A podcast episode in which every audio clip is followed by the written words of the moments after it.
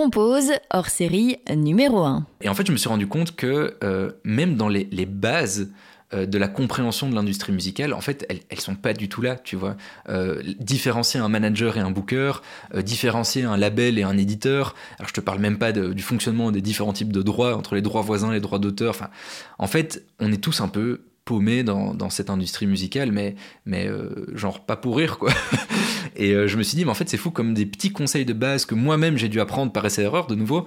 Euh, en fait, ça leur faisait gagner parfois des mois euh, de galère, tu vois.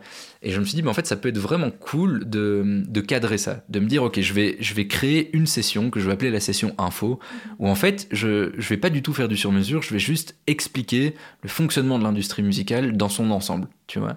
Euh, et ça a marché de ouf. En fait, j'ai créé ça, j'ai jamais fait de pub, j'ai juste répondu à, ces fameux mails que je recevais en disant, bah, tiens, voilà, j'ai une session sur mesure pour expliquer le fonctionnement de l'industrie. Euh, et, ça a cartonné en fait. Genre, j'ai commencé à faire des, dizaines et des dizaines, et maintenant avec les années, des centaines de coaching de cette session info. Et ça fait mouche, j'ai eu 100% euh, de retours positifs sur cette session précise. Bienvenue dans le premier hors-série de Compose. Et oui, après 10 épisodes, j'ai décidé euh, d'innover un peu et de mettre cette fois en avant celles et ceux qui aident les autres à oser créer. Pour ce premier hors-série, je suis très heureuse de recevoir Boris Engels, manager à la tête de l'ASBL Rock System. Ensemble, on a parlé de sa découverte et son apprentissage de la musique, de ses premiers groupes à l'adolescence, de la création de son festival alors qu'il n'a que 17 ans, de sa rencontre avec Konoba dont il est devenu le manager, de ses essais et erreurs, de ses coachings d'artistes, de son livre qui vient de sortir, Mon manager de poche, de toutes les casquettes qu'il cumule et de sa vie d'entrepreneur dans l'industrie musicale. Je vous souhaite une très belle écoute. Merci Boris d'être avec moi aujourd'hui sur Compose. Merci pour l'invitation. Du coup, tu es manager de musique, mais tu as déjà eu euh, plein de casquettes, tu as même ta propre euh, société, euh, Rock System. On va revenir un peu au tout début. D'abord, c'est né comment ton intérêt pour la musique? Oh, écoute, à quel point est-ce qu'on remonte au tout début? Tu peux remonter jusqu'à ton enfance. Ok, ben écoute, moi, ma passion vient surtout de mon père, à la base, qui lui est vraiment mélomane. Et donc, depuis que je suis tout, tout, tout petit, je le vois jouer à la guitare dans le fauteuil. Euh, il y a toujours eu un piano ou un clavier euh, juste à côté, tu vois. Et euh, je me rappelle qu'il me montrait vraiment, tu sais, des petites mélodies que je jouais avec un doigt, tu vois. et, et, donc, ça c'est venu de là. Et petit à petit, je me suis dit, bah, ça peut être cool de, prendre des cours. Enfin, mon père s'est dit que ça pouvait être cool que mhm. je prenne des cours. Et donc, lui et ma grand-mère m'ont inscrit pendant des années à des cours de piano. Et en fait, très vite, ça m'a, la passion m'a prise, en fait, tu vois. Genre, j'ai fait quelques cours. Et en fait, je me rappelle avoir 9-10 ans, rentrer de l'école et en fait euh, rester sur le piano jusqu'à minuit, parfois une heure du matin. Euh, tu sais, je me cachais, tu sais, il y a des, jeunes qui jouent aux jeux vidéo, moi je me cachais pour les jouer au piano où je mettais le son au minimum, mais je refaisais la petite mélodie avec mon doigt là, tu Et donc ça a commencé comme ça, et puis finalement les, les années se sont enchaînées, j'ai professionnalisé le truc, et, donc ouais, à la base, je suis plus artiste mhm. qu'agent, tu vois, donc ça a commencé comme ça. Et qu'est-ce qui te plaisait en fait? Qu'est-ce qui t'a plu directement dans le fait de, de toucher aux instruments? Sûrement, sûrement par mimétisme. Quand j'étais enfant, je suppose que ça devait m'impressionner de voir mon papa faire des trucs cool à la guitare, et je me suis dit, ça serait chouette qu'un jour j'y arrive. Euh, et puis très vite, en fait, c'est la création. Tu vois, dans mes cours de piano, euh, je me rappelle que le solfège me décourageait. Tu vois, donc euh, après une dizaine de cours, j'avais envie d'arrêter la musique parce que je trouvais ça, je trouvais ça chiant en fait. J'étais en mode ouais, mais en fait, j'ai l'impression de faire des maths, je comprends pas, c'est, c'est pas tout de suite gratifiant, tu mhm. vois.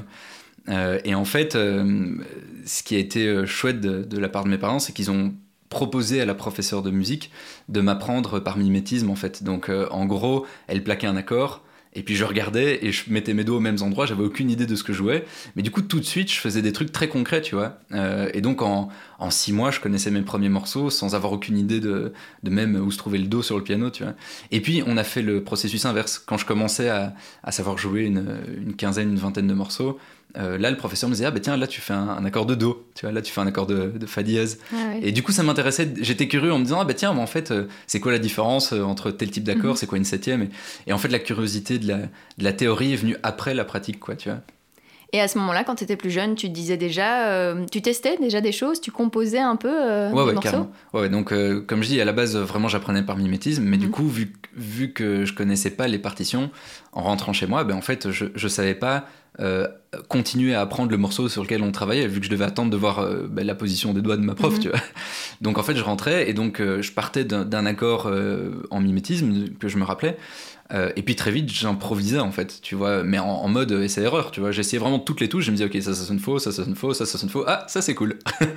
et, et en fait, très vite après mon, mon dixième petit morceau connu que je connaissais, ben, c'était en fait, mon- le deuxième morceau, c'était une compo à moi, très basique, tu Mhm. vois. Mais, euh, mais ouais, j'ai très très très vite euh, composé euh, au piano, quoi. Et puis après, il y a eu les premiers groupes de musique dès l'adolescence. Comment t'es rentré dans ton premier groupe? Alors bah écoute du coup euh, bah, donc j'ai d'abord beaucoup composé du coup chez moi. Et à un moment je me suis retrouvé avec une centaine de, de bribes de composition euh, au piano. Euh, certaines très basiques d'autres un peu plus cool un peu plus développées.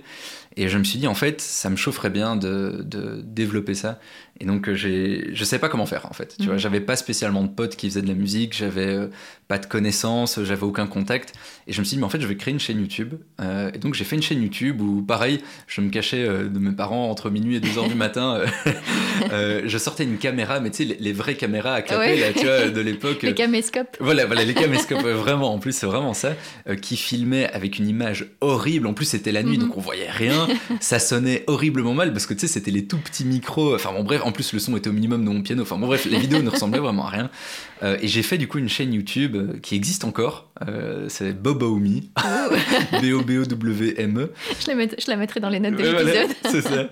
Et, et en fait, oh, j'aurais pas dû dire ça, vous allez aller voir les premières, les premières vidéos de quand j'avais 12 ans. Quoi. Et en fait, très vite, je me suis, entre guillemets, passionné de faire des vidéos YouTube où je jouais du piano. Et donc c'était beaucoup de reprises, et puis j'ai commencé à montrer mes, mes compos. Bon, pour être honnête, j'avais 5 vues, dont moi et, et mes parents, tu vois. et euh, à un moment, je me suis dit, bah, tu sais quoi, je vais acheter une meilleure caméra, des meilleurs Mhm. micros, et, euh, et j'ai fait une fois une reprise de, de Feeling Good de Muse au piano.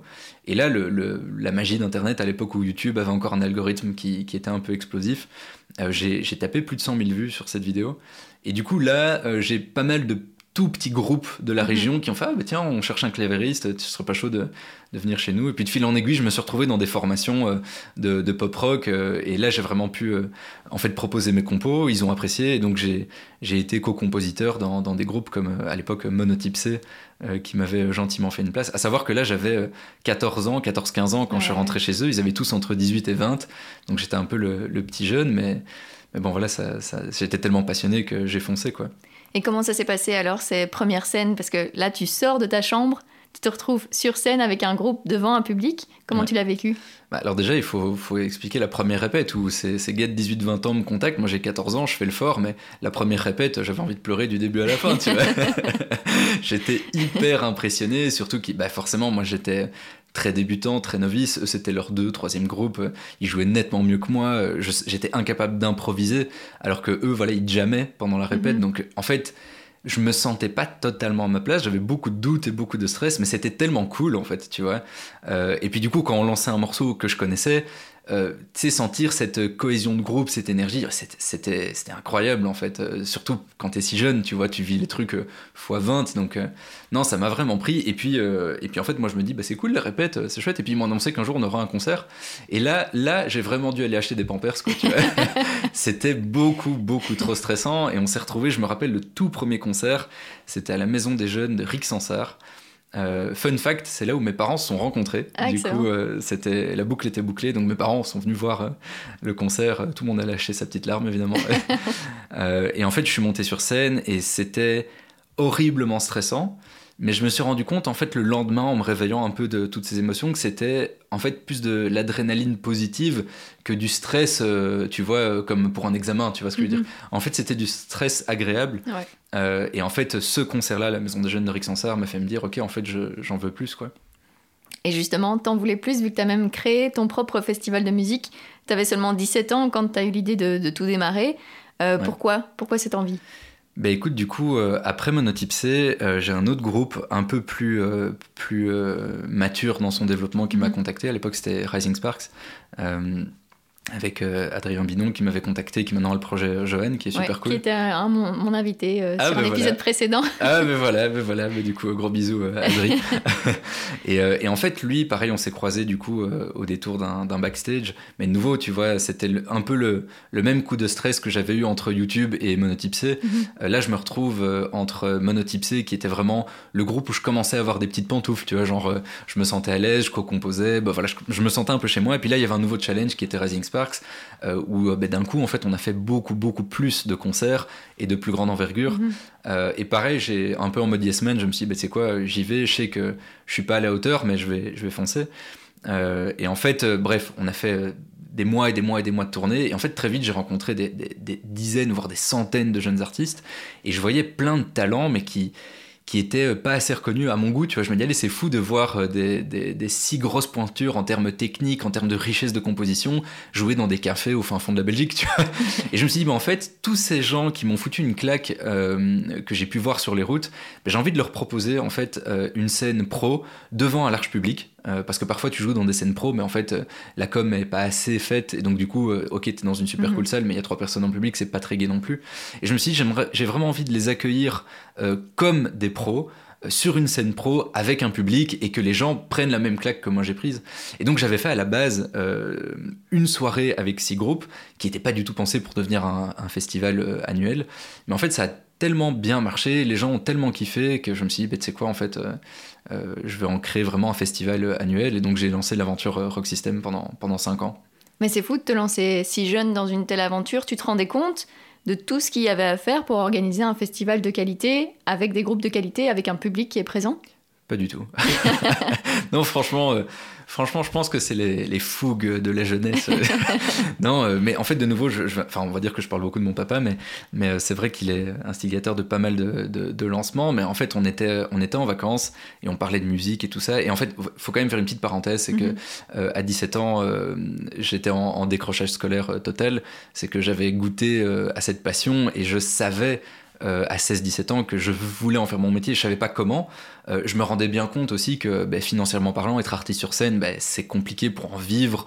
Euh, et donc je me suis dit, ok, il faut que je, que, que je développe plus d'activités. D'où le fait que on a commencé à réfléchir à deux, en fait, qu'est-ce qu'on peut faire d'entrepreneurial dans l'industrie musicale?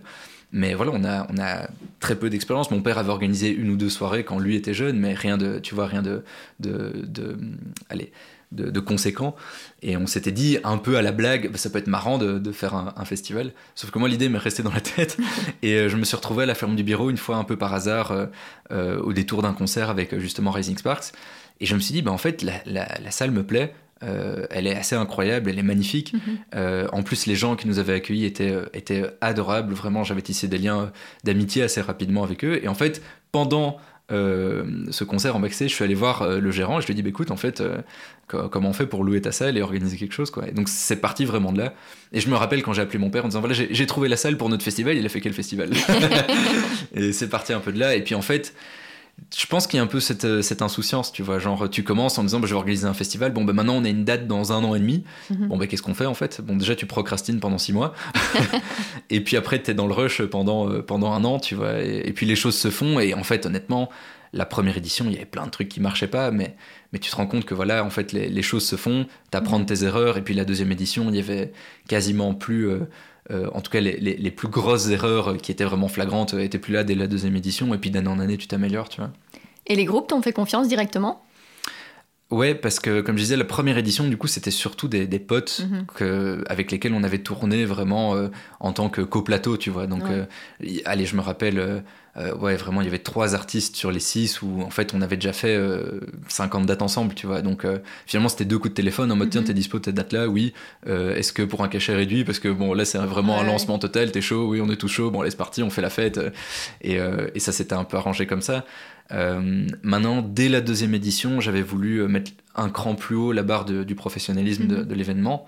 Et là, par contre, les vrais challenges de négociation euh, sont arrivés parce que c'était plus spécialement des amis. Je voulais vraiment programmer des, artistes externes à, ma sphère, tu vois. et là, par contre, été en contact pour la première fois avec des, bookers, des labels, des agents. Et, c'était la première fois en fait que j'étais confronté à l'industrie musicale en tant que telle, tu vois. Mhm. Et du coup, c'était important pour toi de vraiment euh, offrir une qualité euh, aux artistes que tu programmais, vraiment que ce soit sur scène ou en dehors de la scène, leur offrir quelque chose de très professionnel Ouais, totalement, totalement. Euh, de nouveau, l'expérience de, de, faire 50 dates dans des, des cafés-concerts où finalement il y a beaucoup de bonne volonté. Hein, tu vois, c'est de nouveau il faut ces cafés-concerts, mhm. mais c'est plutôt la, allez, la lassitude de la pizza Dr Rutger, tu vois, tous les vendredis soirs. de nouveau, sans, sans, vouloir être snob ni quoi que ce soit, hein, c'est plutôt des réalités de terrain qui sont euh, pas toujours facile en fait, mhm. tu vois, où, voilà, tu reçois les infos euh, la veille, puis tu arrives le jour J, les infos sont pas, pas exactement celles que tu avais reçues la veille, euh, tu te rends compte qu'il manque 5 câbles et donc du coup, bah, ton piano, tu sais pas le brancher, enfin voilà, c'est. Tu as plein de problèmes techniques qui sont liés à un secteur en détresse financière, en fait, tu vois. Et je me suis dit, bah, en fait, j'ai vraiment envie d'essayer de lisser un maximum tous ces aspects qui peuvent parfois être un peu un peu négatif quand tu, quand tu veux te lancer. Et en fait, l'idée, c'était vraiment de vendre du rêve un peu à tout le monde, tu vois. Mhm. Déjà, moi, le premier, parce que je suis mélomane total. Donc, dès, que je bookais un groupe, euh, souvent, bah, j'étais fan du groupe. Donc, en fait, j'étais tout excité, tu vois. en mode, oh, c'est trop cool, ils viennent jouer chez, dans mon festival. Mais à côté de ça, je voulais vraiment que sur scène, au niveau technique, ce soit parfait. Mhm. Que en backstage, euh, bah, le rider, euh, l'hospitality, donc en fait, toutes les petites demandes particulières des backstage soient respectées. Euh, et alors qu'au niveau des festivaliers, ben pareil, qu'il y a un accueil professionnel digne des, des, des, grands open quoi, tu vois. Mhm. Donc, je mettais la barre euh, très, très, très haut pour le festival, et c'est comme ça, en fait, que j'ai pu me faire euh, un nom dans, dans l'industrie dans mes débuts, quoi. Et tu as l'impression aussi d'avoir beaucoup appris pendant ces cinq années? Ouais, énormément, énormément. Il nous faudrait euh, trois heures euh, pour euh, te donner un peu toutes les anecdotes et tous les apprentissages que j'ai eu mhm. là-dessus. Mais déjà, rien que la gestion de projet, en fait. Tu vois, du, coup, je le disais, la première année, tu as d'abord six mois de procrastination, et c'est vrai. je pense qu'on est tous un peu, un peu des, rêveurs, des têtes en l'air. Mais il y a un moment, quand, quand tu veux devenir entrepreneur, t'es plus totalement dans le côté artistique, tu mhm. vois tu te retrouves à devoir gérer, euh, bah oui, six groupes, donc euh, six entourages artistiques, mais c'est pas juste six managers, c'est des labels, des bookers, des managers, euh, parfois ils sont pas d'accord entre eux, donc tu vois, tu as des coups de sonde d'un côté, puis tu dois changer tes plans, puis il y a le timing, puis il y a 500 personnes qui viennent chaque soir, donc non, c'est des challenges gigantesques, sans parler de l'aspect financier aussi, mm-hmm. où tu peux pas non plus claquer la thune euh, comme, comme, comme, comme, tu veux, tu il y a un moment des, budgets à respecter. Donc euh, non, ça m'a vraiment formé à la, à la, gestion et au côté euh, entrepreneurial de l'industrie musicale, ce qui en fait du coup m'a amené après mon métier aujourd'hui de, manager, où finalement ce n'est plus que ça. et heureusement qu'il y a eu le Rock System et toutes les gamelles ces cinq années-là. Oui, justement, je crois que c'est sur le Rock System que tu as rencontré le premier artiste que tu as managé, Konoba. Comment ça s'est passé? Ben écoute, euh, je, vais te, je vais te donner une anecdote. Euh, c'est la première fois que je vais expliquer cette anecdote parce que je n'ai jamais osé la dire. Mais euh, donc j'ai booké Konoba à la troisième édition, je pense, du, du festival, trois ou quatrième édition, troisième édition. et en fait, voilà, moi je le bookais parce que je trouvais son projet, le projet de Raphaël, super pertinent et j'étais vraiment, allez, enfin comme je le dis, en fait fan des artistes mhm. que je bookais et je me rappelle c'était euh, Héloïse Delfos qui, qui, travaillait euh, à la communication du festival qui m'avait dit attends il y a un artiste belge incroyable, faut que tu ailles le voir, je suis allé le voir en concert, j'ai pris une claque, je suis allé lui proposer de venir jouer, donc bref il est venu jouer euh, en tête d'affiche du coup de la troisième édition du, du festival. Euh, et lui, en fait, justement, il y a une sorte de match qui s'est fait. Genre, moi, j'adorais sa musique, j'adorais son mhm. projet. Et lui, il a vu euh, d'un œil un peu critique la manière dont je gérais l'organisation de l'événement. Et il n'y a rien à faire. Je pense que des, événements comme le Rock System qui, qui t'accueillent avec ce niveau d'attention aux détails dans les backstage, sur scène. Euh, et puis voilà, moi, je te dis, vu que j'étais fan, j'étais vraiment au, petit soin pour mes artistes. Donc, je pense vraiment qu'ici, ok, là, il y, y, y, a un gosse, mais qui a l'air d'en vouloir. et donc, je me rappelle, le lendemain, il m'a appelé en disant, tiens, ce serait cool d'aller prendre un café. Et euh, donc à la base, en fait, on, a été boire ce café euh, au pain quotidien à Wavre. et euh, il me parlait que voilà, il voulait lancer son, son, un de ses premiers EP et qu'il avait besoin en fait d'aide pour déléguer certaines mhm. parties de la gestion. donc il m'a dit j'ai un rôle de manager, euh, si, si t'es chaud, euh, tu pourrais le prendre. Quoi. Mais voilà, petit à petit, tu vois, genre c'est pas d'un coup tout le management, c'est plutôt m'aider à déléguer certaines tâches. Quoi. Et donc euh, techniquement, bah, je suis devenu manager en sortant de ce café. Donc tu sais, de nouveau, j'ai fait un peu le gars en mode ouais, ouais, trop chaud, manager évidemment, sans problème. Je suis sorti de là, j'ai appelé mon père et je lui disais écoute, je suis devenu manager de Konoba, mais, je sais pas ce que c'est un manager. donc je vais faire de mon mieux, mais je vais devoir un peu apprendre, tu vois, un peu comme il faut. Et donc j'étais tout fou, mais je savais pas exactement en quoi ça consistait le métier. Donc les, mois et les années qui ont suivi, j'ai vraiment fait de mon mieux. Mhm. Et de nouveau, vu qu'il n'y a pas d'école en fait euh, d'industrie euh, musicale euh, ici en Belgique francophone, en tout cas, j'ai vraiment du tout à prendre par essai-erreur. Et donc, pareil, ce métier de manager, en fait, j'ai appris avec Konoba qui d'ailleurs est devenu très vite un projet conséquent et reconnu mhm. internationalement. Et donc, c'était clairement un projet qui me dépassait au début et j'ai dû rattraper le wagon. Et, pour ça, bah, je, je, remercie encore Raph de m'avoir fait confiance et de m'avoir permis en fait de, de tenir jusque maintenant, sept ans plus tard, dans ce rôle-là. quoi. Et puis après, il y a eu d'autres artistes, Hero, Léonocta, Corallien. C'est à chaque fois des rencontres que tu as faites sur le terrain, entre guillemets, qui, qui ont créé euh, cette collaboration entre vous? Ouais, tout à fait. Euh, maintenant, pour être tout à fait honnête, euh, tout n'est pas, pas rose non plus, même mhm. dans ma casquette de management. Hein. Tu vois, comme je le disais, vu que c'est par essai erreur, avant de parler de, de tous ces noms-là, ben, en fait, j'ai eu d'autres artistes. Il y a eu Totem, Inlakesh, Kings mhm. of Edelgran, euh, où en fait euh, il y a eu des erreurs de, management débutant, tu vois. Euh, déjà dans le fait que je me tournais vers des artistes pour lesquels j'avais des coups de cœur. Le problème c'est que voilà, en fait j'avais des, coups de cœur forcément dans, le même registre et le même style musical, donc je me retrouvais en fait avec un catalogue d'artistes qui était trop semblable. Mhm. Et donc j'ai trouvé des super cool opportunités. Le seul problème c'est que ça diluait les opportunités entre plusieurs groupes en fait. Tu vois, donc j'avais un groupe qui avait un super booker, un groupe qui avait un super label, un groupe qui avait, tu vois, une super occasion d'attacher presse. Mais le problème, c'est que ça diluait l'effort et je me suis retrouvé en fait avec trois artistes qui avaient des opportunités, mais ponctuelles. Euh, et je me suis rendu compte, malheureusement, euh, avec euh, ces années-là, que ben, en fait, ça aurait été vachement plus pratique d'avoir mon groupe préféré parmi ce style de musique-là et de mettre tous mes efforts euh, là-dedans. Là, ils se faisaient un peu concurrence entre eux. Donc, on a essayé de créer une sorte de collectif et je me suis retiré du management avec ces artistes-là et eux ont, évolué du coup euh, en indé euh, après ça. après, je dis pas, on a fait quand même pas mal de, de cool trucs, hein, mais tu vois, j'ai aussi beaucoup appris par essai-erreur à ce moment-là. Et ça a été difficile justement de faire ce, ce pas de côté par rapport à ces projets à ce ah, Ça m'a déchiré le cœur et encore aujourd'hui, je suis. En fait, je suis vraiment triste que ces artistes n'ont pas pu avoir avoir la, reconnaissance euh, mhm. qui, qui, méritait en fait, parce que c'était des projets euh, incroyables, vraiment, euh, déjà humainement parlant, tous ces artistes-là, ben, c'est devenu des amis, tu vois. Et je croyais à fond en ce qu'ils faisaient. Et honnêtement, au niveau technique, professionnel euh, et ambition, euh, ils avaient tout ce qu'il fallait. Simplement, voilà, c'était dans un style de musique qui, qui n'était plus le style que les radios passaient à ce moment-là. Donc euh, voilà, il y avait des détours à faire au niveau de la communication qu'on faisait. mais voilà, c'était beaucoup, beaucoup de détours. Et à un moment, c'est fatigant pour, pour tout le monde. Et puis voilà, à nouveau, c'est une industrie compliquée. Donc il faut tenir sur les années, les années, les années. Donc voilà, il y a un moment moi j'ai dû me résoudre aussi face à tout ça et de me dire ok il faut que, que, que j'axe ma stratégie différemment. Donc clairement, voilà, Konoba, là, ça marche très bien. Euh, là, j'ai trois groupes qui se font concurrence et moi, j'avais un peu abattu toutes mes cartes, en fait, tu vois. Donc j'ai décidé de prendre un pas de recul qui était très compliqué. On a fait une grosse réunion où on a créé ce collectif mhm. et euh, pour, pour pas partir comme ça, tu vois. on a créé ce collectif, euh, ils ont continué à avancer ensemble. Moi, j'ai pris un pas de recul et je me suis dit, ok, je vais vraiment prendre le temps avant de reprendre de nouveaux artistes, de repenser mon management, de moi-même, en fait, de devenir un, un manager pro. Euh, et quand je me sentirai prêt, je proposerai mes services à de, nouveaux projets. Mhm. Donc là, oui, effectivement, maintenant, euh, quand je prends un artiste, c'est vraiment, je pèse le pour et le contre.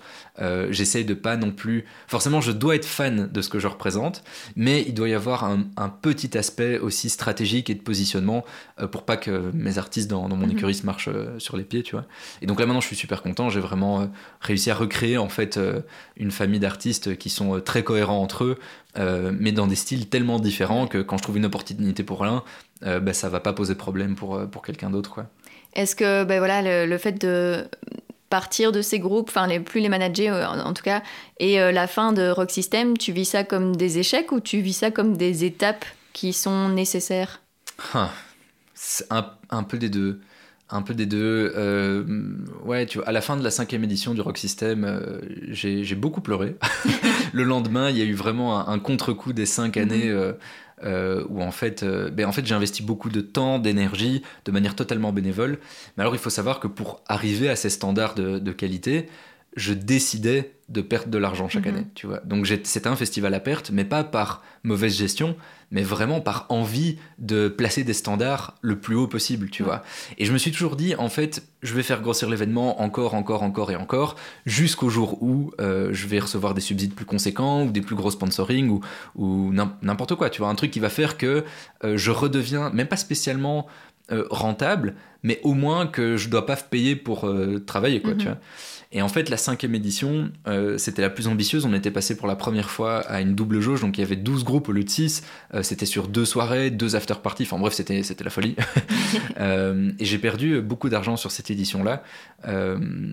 parce que justement, enfin bon, bref, je vais passer les détails, mais il y a des subsides qui étaient promis qui sont pas arrivés. Euh, au niveau du bar, va-t-on savoir pourquoi cette année-là les gens ont moins consommé. Donc il y a eu aussi quelques milliers d'euros à ce niveau-là. Donc bref, il y a eu un peu ce moment où j'ai dû me résoudre de me dire ok là c'est la cinquième édition. Euh, les subsides manifestement ne, ne vont pas suivre. Euh, j'ai vraiment reçu un refus disant voilà on- pour la sixième édition on ne va pas suivre. Mhm. Euh, et donc j'ai dû j'ai dû arrêter en fait. J'aurais voulu continuer mais j'ai dû arrêter. Donc oui clairement il y a d'un côté une sorte d'échec. Maintenant, je, je m'en veux pas dans le sens où j'ai fait de mon mieux. Euh, je me suis battu pendant, pendant des années et j'ai fait vivre la culture et, des- et des dizaines et des dizaines d'artistes. Et il y a des, des milliers de festivaliers qui ont passé un super moment. Donc finalement, c'est une réussite euh, qui se finit euh, de manière avec une petite amertume, tu vois. Mais d'un autre côté, tout ça fait partie de l'apprentissage, comme tu dis, tu vois. Mhm. Donc je me rends compte de la réalité, d'à quel point c'est dur, euh, d'à quel point il faut passer parfois par, euh, par des claques aussi pour te dire, ok, en fait, tu, tu peux pas genre juste claquer des doigts et boum, tu fais un festival euh, à tel endroit, boum, il y a 1000 personnes, boum, t'es rentable et tu deviens riche et célèbre. Enfin, en fait, ça n'existe pas, ça, tu Mhm. vois. Donc, euh, non, clairement, ça a été la première réalité. Les artistes, voilà, avec qui malheureusement j'ai dû arrêter de travailler, ben, ça a été euh, un crève-cœur aussi, tu vois. Et, ils le savent, et c'était pareil dans, dans les deux sens. Euh, donc, pareil, j'ai dû apprendre à la dure, tu vois. Euh, de nouveau, il y aurait eu des écoles, j'aurais pu peut-être euh, pu avoir ces réflexions sans passer par, euh, par, par les erreurs, mais voilà, il y a un moment, il y a un moment, il faut, faut avancer, il faut être proactif, et donc, euh, non, clairement, à chaque fois, c'est des échecs. Maintenant, j'essaye de me dire, euh, il faut apprendre de ses erreurs, valoriser l'erreur, en fait. Tu vois, Ouais. se dire que euh, ben, soit je réussis, soit j'apprends. J'aime beaucoup cette phrase. Et euh, c'est un peu comme ça que je l'ai vécu. Encore maintenant, cette amertume, je l'ai toujours, euh, mais je me sers de ça pour, euh, pour pas refaire les mêmes erreurs, tu vois. Mais tu es quand même fier d'avoir, euh, bah, comme tu le disais, fait vivre la culture pendant euh, ces cinq années et aussi euh, voilà, ces, ces groupes que fond. tu as managés au début. Ouais, non, complètement. Et puis de nouveau, hein, tu vois, là, j'ai l'air de, de, de peindre un tableau bien noir, alors qu'en fait, pas du tout. hein. je veux dire, chaque année, le Rock System, c'était les. Je voyais ça presque. Je me dis, allez, au pire, même si je perds de l'argent, c'est c'est la plus belle fête d'anniversaire que je puisse faire, tu vois.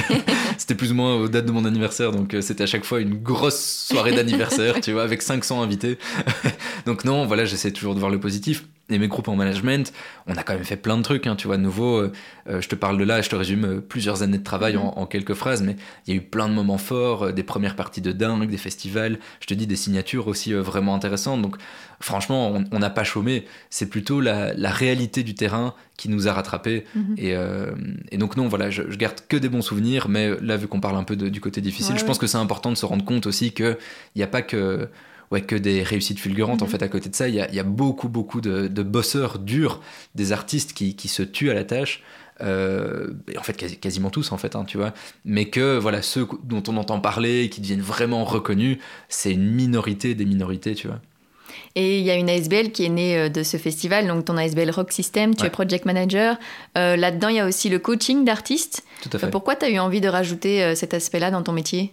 Euh, bah, écoute, justement parce que euh, bah, là on fait une- un petit laps de temps euh, quelques années plus tard, euh, donc euh, Konoba a continué à vraiment exploser Mhm. de manière même disproportionnée. hein. L'international, c'est devenu un, un projet vraiment conséquent.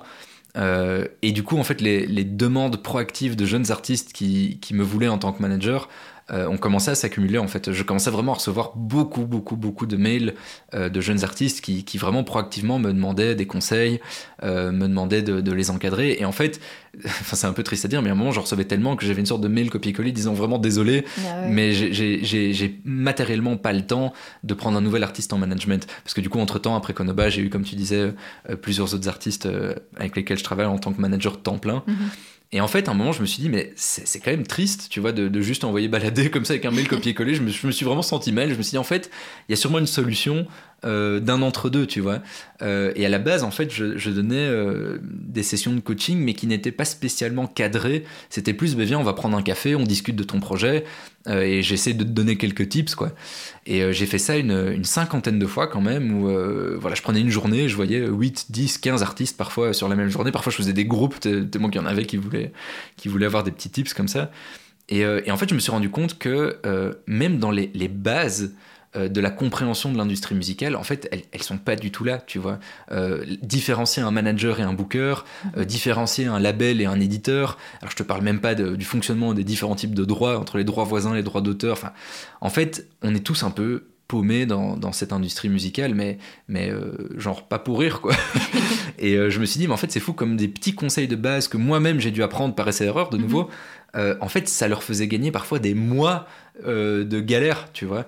Et je me suis dit, mais en fait, ça peut être vraiment cool de, de cadrer ça, de me dire, ok, je vais, je vais créer une session que je vais appeler la session info, Mhm. où en fait, je, je vais pas du tout faire du sur-mesure, je vais juste expliquer le fonctionnement de l'industrie musicale dans son ensemble, tu vois.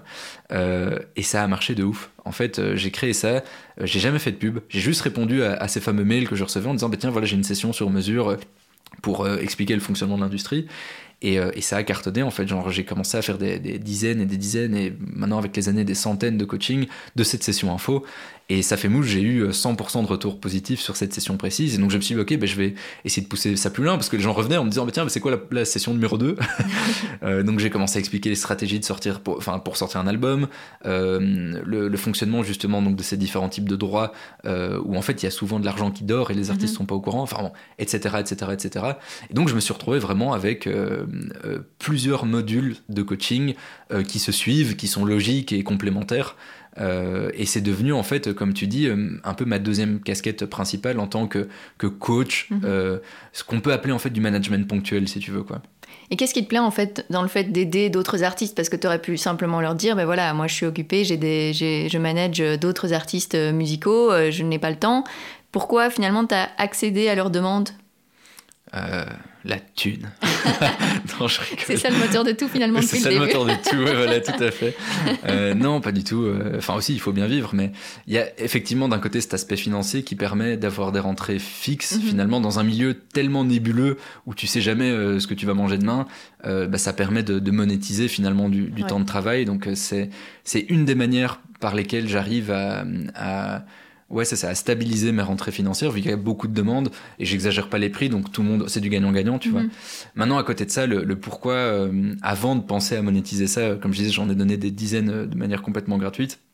En fait, je pense qu'il y a un peu ce côté euh, euh, de, de frustration d'avoir dû faire autant de détours pour pouvoir comprendre moi-même euh, un fonctionnement qui finalement n'est pas si compliqué que ça en Mhm. fait tu vois de nouveau tu prends une année de cours particulier euh, s'il y avait un cours à l'UNIF qui faisait ça mais tu vois largement comment fonctionne l'industrie tu vois c'est pas si compliqué mais c'est tellement flou et je pense que c'est un peu aussi voulu, tu vois, que Mhm. ça reste le showbiz, que, que ça reste mystérieux, compliqué. euh, et puis voilà, tu vois, tout, vu qu'on on fait signer des choses à des jeunes artistes, c'est aussi un peu dans l'intérêt des professionnels qui, tu vois, qui, que ça reste nébuleux pour l'artiste. Que de- ça paraisse un peu inaccessible comme ça. Inaccessible, ouais, c'est ça. Mais même au-delà de ça, tu vois, je pense qu'il n'y a rien à faire, mais entre signer un deal à 20, 30 ou 50%, pour un Mhm. artiste, ça change pas grand-chose, mais quand tu es professionnel derrière, ben, ça change tout, en fait, tu vois. Donc, je pense qu'il y a aussi un peu ce côté où ça arrange un peu tout le monde que les jeunes artistes euh, euh, soient un peu perdus dans tout ça. Euh, maintenant, voilà, je parle pas de complot ni rien, je pense juste que c'est un Ouais, truc ouais. où finalement, ça n'arrangerait personne de prendre le temps d'expliquer ça aux jeunes artistes, vu que, voilà, quand les artistes sont contents de signer, et si c'est un mauvais deal, bah, ils s'en rendent pas vraiment compte, et tu Mhm. vois, finalement, bah, ça arrange ceux qui, qui, qui ont le, le- le mauvais deal dans leur sens, tu vois ce que je veux dire donc, Ouais, ouais. donc finalement, il y a un truc qui fait que très peu de gens en parlent, et finalement, il y a le rôle des managers qui sont là pour guider les jeunes artistes. Donc finalement, c'est à la base, c'est pas aux artistes d'avoir une compréhension précise du, du fonctionnement de l'industrie musicale. Maintenant, vu qu'en Belgique, il n'y a pas de, de formation euh, pour créer des managers, il n'y a pas de subvention euh, pour les managers, ça fait qu'en fait, mécaniquement, il n'y a pas de manager, tu vois. Mhm. Euh, D'ailleurs, la blague, c'est que dans tous les backstage de tous les festivals, de tous les événements pro, euh, on est 20, hein, tu vois, je veux dire, on se connaît tous, c'est toujours les mêmes têtes que tu vois partout parce que il faut vraiment être fou pour continuer dans cette industrie. Donc, on est les mêmes 20 tarés euh, dans tous les backstage partout. Et donc, euh, et donc, ouais, je me suis dit, en fait, mécaniquement, euh, il y a un peu ce savoir qui reste dans l'industrie et c'est très opaque pour les artistes. Et je crois qu'il y a un à la base, ça vient d'une envie de de- d'aider en fait, tu vois vraiment euh, euh, ces jeunes artistes qui en fait de nouveau ont, plein d'envie, plein de talents, euh, mais qui sont parfois bloqués juste par le manque de compréhension de l'industrie. Donc je crois que ça vient vraiment de là en fait, vouloir aider euh, les, les jeunes à, faire avancer leurs projets. Et puis c'est, tu vois, t'as vite la, la gratification immédiate, tu vois, c'est que tu, tu passes une heure à discuter. Et euh, le gars en face ou la nana en face tout de suite est en mode ah ouais ok ben en fait euh, là euh, la semaine prochaine j'ai plein de trucs à faire puis je vois des stories Mhm. où le projet avance et tu dis allez c'est cool j'ai un petit peu participé à ça aussi quoi Et puis tout ça, tu l'as mis dans un livre, tout à fait Mon ouais. manager de poche, qui est justement euh, qui vient de sortir, il est tout chaud à côté de nous. tout à fait Euh, ça te fait quoi euh, déjà de le voir? De le voir physiquement, ça te fait quoi? Ah, c'est quelque chose, hein. c'est quelque chose. Franchement, c'est assez impressionnant. J'ai toujours rêvé d'écrire un livre, mais plutôt un- des romans. Tu Mhm. vois, genre j'ai un de mes grands rêves, c'est d'écrire un, un roman. Donc euh, c'est ouais, cette histoire euh, de, vouloir écrire un bouquin, ça, ça me titille depuis depuis toujours. Mais alors là, le voir euh, le voir à côté, c'est c'est assez incroyable. Euh, mais après voilà, pour être honnête, c'était pas du tout le but à la base. hein. Euh, Genre ça a commencé au, au tout premier confinement, euh, du coup en mars euh, 2020 euh, où je me suis retrouvé à devoir annuler en fait euh, tourner sur Mhm. concert, sur événements, sur partenariat. C'était assez déprimant finalement, enfin comme pour tout le monde évidemment. Tu vois, on s'est retrouvé à- chez nous euh, dans une situation euh, plutôt euh, anxiogène, euh, avec plein de beaux projets que, que bah, du coup comme je disais que tu dois annuler. Et j'aime pas être dans ce mood-là en fait. Tu vois, j'aime pas être dans ce truc où t'annules et puis t'es dans ton fauteuil, euh, tu regardes Netflix et tu dis bah, qu'est-ce que je fais les six prochains mois. Tu vois, genre Ouais. c'est pas ouf. Et euh, je pense qu'il y a beaucoup de gens qui, qui, du coup, sont tombés un peu dans une sorte de dépression comme ça. Et, et je suis du genre à pouvoir très vite, tu vois, me lamenter. Enfin, non, je suis plutôt proactif et positif, mais dans ce genre de contexte, Mhm. tu pourrais très vite tomber dans, Ouais. dans, dans- ouais, une petite déprime, tu vois. Et j'avais pas envie, je me suis vraiment dit, ok, là, ça, ça pue un peu sur les mois à venir, je vais essayer de faire de nouveau de la création. Et vu que là j'étais à fond dans tous mes coachings, je me suis dit, bah, tu sais quoi, euh, je vais juste mettre mes coachings par écrit et quand ça reprendra, ben, je pourrais imprimer un petit PDF de 10 pages et filer mes premiers coachings, euh, euh, tu vois, que je donne par écrit, comme ça ils ont des petites notes, tu vois. Puis finalement, voilà, la situation s'est éternisée et ce, ce petit PDF de 10 pages s'est transformé en 100, puis 150, puis je me suis retrouvé avec 350 pages, euh, à tel point qu'on a dû même euh, trier, on a dû trier, tu vois, dans, dans les infos. Et donc ce livre, euh, il est arrivé un peu, un peu malgré moi, mais, euh, mais je suis super content euh, qu'il soit là, quoi. Et tu t'es fait coacher pour l'écriture, c'était important d'être accompagné? Ouais, ouais, carrément. Grâce à toi d'ailleurs. Euh, Ouais. je me rappelle, ça a commencé euh, du coup euh, juste avant ça où on avait fait une interview euh, pour pour parler de, de- je ne sais même plus quoi. En fait, on Je sais fait une plus. interview euh, mais parce qu'on aime beaucoup parler. Voilà, on parle beaucoup. Et euh, tu avais justement interviewé juste avant moi euh, une coach d'auteur. Euh, et du coup, moi, par hasard, complètement le hasard total de la vie, fait que je te parle de mon envie d'un jour écrire peut-être un livre. Euh, et tu me dis, ah bah tiens, bah, je, je connais Ouais. une coach d'auteur. Euh, et il se fait que, de nouveau, le hasard de la vie total fait que c'est quasiment ma voisine. Ah, Donc, on s'est vraiment dit, euh, ok, c'est le destin qui se croise. Et donc, j'ai contacté, du coup, Laurence Ortega, Mhm. Euh, qui est, du coup, coach d'auteur. Euh, finalement, on a le même job, mais dans des industries différentes. Tu ne savais même pas que c'était ta voisine. Ah ouais, quasiment, ouais, quasiment. Et, euh, et en fait, on s'est vraiment dit, euh, ok, j'ai cette envie d'écrire, mais euh, là, de nouveau, j'ai pas envie de refaire les erreurs euh, euh, que j'ai été obligé de faire dans l'industrie musicale, de devoir vraiment avancer à tâtons. Je me suis dit, ok, dans l'industrie du livre, j'ai tout de suite envie de travailler avec un professionnel qui va me guider Mhm. justement, parce que voilà, écrire un livre, enfin, ça reste colossal comme comme travail, euh, et j'ai pas envie de repasser euh, 10 ans à faire des essais-erreurs et sortir euh, 10 livres mauvais avant d'en avoir un potable, tu vois. Donc voilà, donc j'ai fait appel à Laurence, je lui ai expliqué tout le projet. Et, euh, et en fait, très vite, euh, bah, elle a vu que c'était du, du sérieux, tu vois, que c'était Mhm. pas juste, euh, que j'étais pas juste en train de rêver, que vraiment j'avais du concret, j'avais déjà une centaine de pages.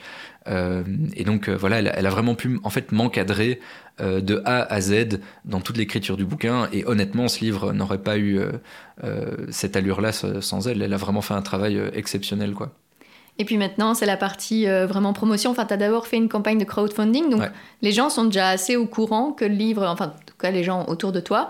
Euh, mais comment tu vas faire pour le promouvoir plus loin que ton cercle euh, Ouais, du coup, ouais, bah en fait, ce qui est cool, c'est que comme tu dis, le, le cercle proche, euh, bah, ils ont déjà leur exemplaire via la campagne de crowdfunding. Là, je suis justement en train de faire euh, toute la Belgique pour aller donner les exemplaires euh, à tout le monde. C'est important pour toi ce soutien? Enfin, ça te fait plaisir d'être Ouais, aussi à soutenu? fond, à fond. Mais franchement, euh, halluciné. Enfin, on en parlait en off juste avant de lancer le, le podcast, mais genre dès que quelqu'un précommandait le livre, j'avais des petits frissons. Tu vois, je me dis allez, c'est fou. Je me, allez, j'ai créé quelque chose et il y a des gens. Euh, qui sont intéressés par ça. Tu vois ce que je veux dire Genre, je sais pas comment expliquer. Pour moi, je, en fait, pour être tout à fait honnête, juste avant de faire la campagne de crowdfunding, j'avais fini le livre Mhm. et dans mon esprit, le projet était fini. Tu vois ce que je veux dire Genre, j'étais en mode, ok, bon voilà, c'est fait. Voilà, hop, on peut passer à autre chose. Et en fait, c'est vraiment à ce moment-là, je me suis dit, mais en fait, non, je peux faire quelque chose de ce livre. Je peux essayer de, de bah, du coup, de le promouvoir, de- d'essayer de, de, de répandre un peu euh, le bouquin, parce que du coup, c'est vraiment un condensé de- du coup de beaucoup de mes coachings. Euh, donc, en fait, il y, a un intérêt à, à promouvoir ce, ce bouquin. Et donc, ouais, non, la, campagne de crowdfunding, ça m'a touché, ça m'a touché de ouf, surtout qu'on on est arrivé à 100, 140%, même presque 150% de, de, mon objectif, donc ça, ça m'a vraiment touché de ouf. Euh, du coup, ouais, là, je suis vraiment en train de le distribuer et euh, début novembre, je vais, je vais rentrer vraiment dans la, la communication euh, et la promotion active. Maintenant, voilà, vu que j'ai, j'ai cette, cette carrière d'indépendant, tu vois, j'ai toujours travaillé seul mmh. et un peu avec les moyens du bord je me vois pas, tu vois, faire une campagne de, de promotion, euh, tu vois, avec euh, genre des affichages, des affichages sur Times Square, quoi. Tu vois ce que je veux dire genre, Ça va rester un peu au de beaucoup de bouche à mhm. oreille, euh, beaucoup après mes coachings, tu vois. Je vais continuer à faire mes coachings et je pense que c'est les clients euh, finalement les, les, les, plus pertinents. C'est je finis le coaching, je dis bah tiens, mais en fait, euh, au lieu de me prendre cinq coachings suivants, ouais. bah, lis d'abord mon livre et si t'as encore des questions, bah, revoyons-nous pour un truc sur mesure. Donc voilà, il y a vraiment un j'ai envie de créer une sorte de communauté autour du bouquin, tu vois, et, euh, et c'est pas grave s'il y a que quelques centaines de, de ventes. Moi, c'est déjà super cool, en fait. Euh, de nouveau, en fait, là, je vois, il y, y, a des gens qui proactivement me l'ont précommandé, donc après la campagne de crowdfunding. Ouais. Et en fait, à chaque précommande, j'en reviens pas. Je suis vraiment en mode, c'est trop cool. C'est, enfin, ouais, je suis hyper, euh, je suis dans la gratitude totale. et il s'adresse à qui? Uniquement aux artistes musicaux ou vraiment à tous ceux qui gravitent dans le secteur musical? Alors, Clairement, c'est un livre où je parle en je et en tu, -hmm. euh, donc ça s'adresse euh, aux jeunes artistes, euh, principalement. Donc c'est vraiment pensé pour, tu vois, les, les, les, les, créateurs qui sont dans leur chambre, qui ont un piano-voix ou un guitare-voix, et, euh, et, il se retrouve comme moi, euh, voilà, quand, quand, quand je débutais en mode, c'est quoi l'étape d'après en fait, tu vois?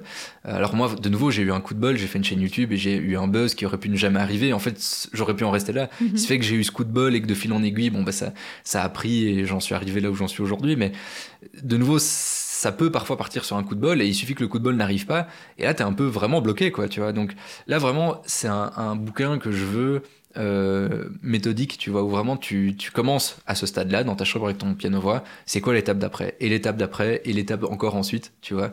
Euh, et puis, ça c'est toute la première moitié du bouquin, et puis ensuite j'aborde vraiment euh, de manière plus approfondie, comme je disais, le fonctionnement de, des droits qui est quand même plus compliqué, comment financer ton projet, euh, tous les risques auxquels tu dois faire gaffe, justement pour pas te plumer, ou, ou je parle même à la, le tout dernier chapitre, tu vois, c'est ça parle plutôt de la psychologie aussi, qu'il faut faire attention au burn-out, enfin tu vois, il y a plein de tips concrets de, que j'ai pu voir et vivre autour de moi, et je transforme ça en une méthode sur le bouquin. Euh, donc oui, donc la cible prioritaire, c'est vraiment le jeune artiste. Maintenant, j'ai déjà quelques agents, euh, des, des, collègues à moi qui, qui l'ont lu et qui trouvent ça pertinent pour eux aussi, en fait, tu vois, parce qu'il n'y a rien à faire, on, on, travaille avec des jeunes artistes. Et parfois, euh, il y a des agents qui n'ont jamais été artistes eux-mêmes et donc qui n'ont que la facette pro, tu vois. Mm -hmm. donc voilà, en fait, ça s'adresse un peu à tous les gens qui, touchent de près ou de loin à l'industrie musicale voire à leur entourage. Tu vois, j'ai aussi voilà juste une mélomane qui, qui n'a jamais fait de musique de sa vie, mais juste qui, qui tu vois la, la fan qui va à tous les concerts que tu vois euh, au premier Je rang partout. bien en elle. euh, voilà, c'est ça. Euh, mais voilà, en fait, ça permet de voir les, les coulisses en fait, tu mm -hmm. vois. Et euh, là, dans, dans mes relecteurs, parce que donc il y a eu une phase de, de, de relecture euh, avant que je publie le bouquin évidemment, une des relectrices était du coup cette fan qui elle a adoré, tu vois. Mm -hmm. elle a adoré. Alors de nouveau les derniers chapitres, c'était un peu moins pour elle, tu vois, comprendre comment financer ton projet. Bon, ça, je pense qu'elle elle l'a lu un peu en diagonale, tu vois. Mais par contre, il y a des interviews aussi d'artistes comme Musty, comme euh, Konoba, enfin, tu vois. Il mm -hmm. y a aussi des interviews d'Universal, enfin. Donc, il y a un peu à boire et à manger. Donc, je pense que si, même si ça s'adresse aux jeunes artistes, si t'es mélomane de près ou de loin, ça peut être un bouquin qui t'intéresse, mm. euh, même par curiosité, quoi, tu vois. Tu parlais des agents qui n'ont pas de passif euh, de musiciens, d'artistes, etc. Ouais. Euh, toi, tu es content d'avoir ce, ce, passé de musicien et de vraiment. Enfin, maintenant, tu connais le milieu, quoi. Tu ouais, en as fait partie. Maintenant, enfin, t'en fais toujours partie, mais pas en tant qu'artiste. C'est important pour toi d'avoir ce passif? Ouais, c'est super important. Enfin, après, de nouveau, tu, tu, peux, tu peux être agent sans avoir ce passif mm -hmm. et tu peux être un excellent agent sans, sans ce passif. Il y a d'ailleurs des, des, des, agents nettement meilleurs que moi qui n'ont pas ce passif. tu vois, donc, donc c'est pas du tout un, un indispensable. Euh, maintenant, moi, dans, dans ma vision, ça m'aide, ça m'aide à fond, tu vois, parce que tu, tu comprends, tu comprends l'artiste. Euh, peut-être un cran plus loin encore, tu vois. Mm -hmm. euh, J'ai peut-être cette sensibilité aussi où, ou quand un artiste va mal, ben je le sens, il n'a pas besoin de le dire, tu vois. Euh, dans sa manière d'être sur scène, dans, dans sa manière d'être en réunion, dans sa manière euh, de, de, composer aussi, tu vois. Euh, je peux aussi comprendre les, les délais, tu vois. Euh, je, vais, je vais rarement m'énerver quand tu as euh, euh, quand, quand l'artiste est face à une page blanche. En fait, tu vois, c'est juste normal et c'est des trucs que tu comprends quand, quand tu l'as vécu. Euh, ça me permet aussi, je pense, d'être meilleur sur le terrain. Mhm. Enfin, c'est des détails, tu vois, mais le nombre de fois où tu vois sur scène avec mon piano, je me suis pris les pieds dans des câbles, tu vois.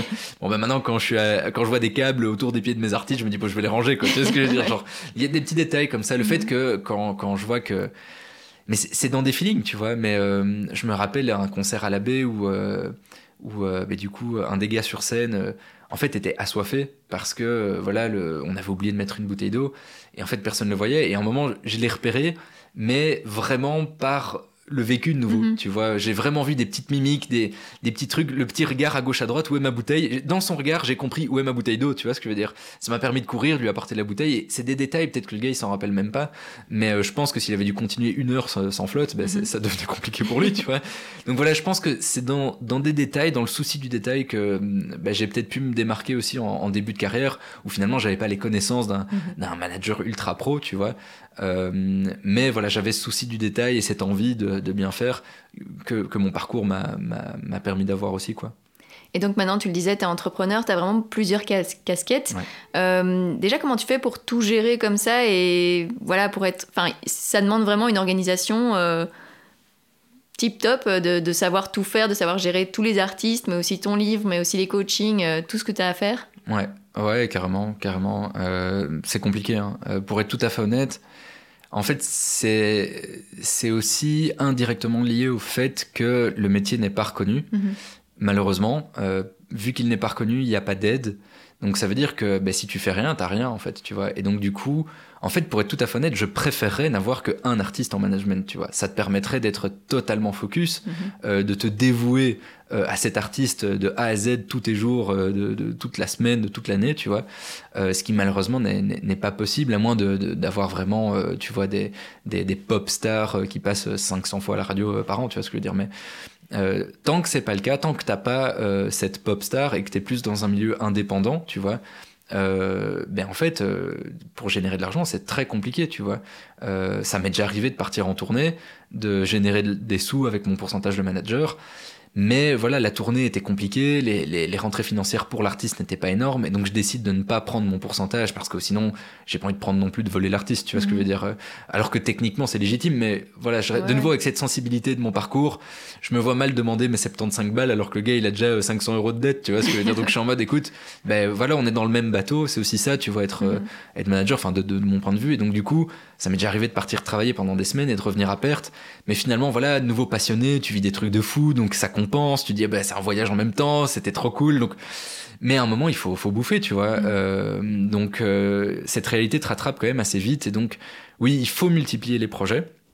Euh, et donc ça oblige en fait euh, à travailler 24 heures sur 24, 7 jours sur 7. En fait, ça fait des années que je travaille le samedi, le dimanche, Mhm. et en fait, ça me paraît complètement normal, tu vois. Et je, je- je commence à 8 heures du matin, je finis à minuit. Euh, alors oui, c'est un travail passion, donc je vois pas les heures passer. Euh, souvent, quand tu sais, tu pars en tournée, euh, tu vois, on peut te dire, euh, ouais, bon voyage, euh, bonnes vacances, tu vois ce que, tu vois ce que je veux dire Non, non, je pars en Alors que tournée. pas du tout. Pas du tout, mais ça peut être ce genre de, de, de réflexion. Mais en fait, c'est toujours ce mix, tu vois, entre travail et passion qui fait que même par rapport à soi-même, parfois on, on- on se perd dans le travail. Euh, moi, j'ai la chance que de, de tenir le coup, euh, mais j'ai beaucoup, beaucoup, beaucoup de, de collègues qui, qui, au bout de quelques années, en peuvent plus, en fait, Mhm. tu vois. Euh, donc oui, non, c'est clair que ça serait cool de pouvoir être reconnu, avoir des soutiens financiers, clairement, euh, pour pouvoir diminuer un peu la masse de travail. Maintenant, tant que c'est pas le cas, bah, du coup, il y a un moment, faut, faut bosser euh, 24 sur 24 euh, tous les jours. Et heureusement que je suis que je suis mordu par ça, sinon, sinon, t'es pas assez fou pour le faire, tu vois. Et quelles sont tes envies, tes projets pour la suite? Bah écoute, là, du coup, je suis vraiment focus sur mes artistes en management. Ouais. Euh, c'est vraiment ma, ma priorité euh, totale. Euh, ben, maintenant, euh, il y a ce projet de livre qui, qui est arrivé euh, de manière un peu inattendue. Tu sais, c'est les, les, les aléas du Covid. Tu vois, je me suis retrouvé à faire ce truc-là. Et donc voilà, maintenant j'ai ce livre qui, qui me tient hyper fort à cœur, évidemment.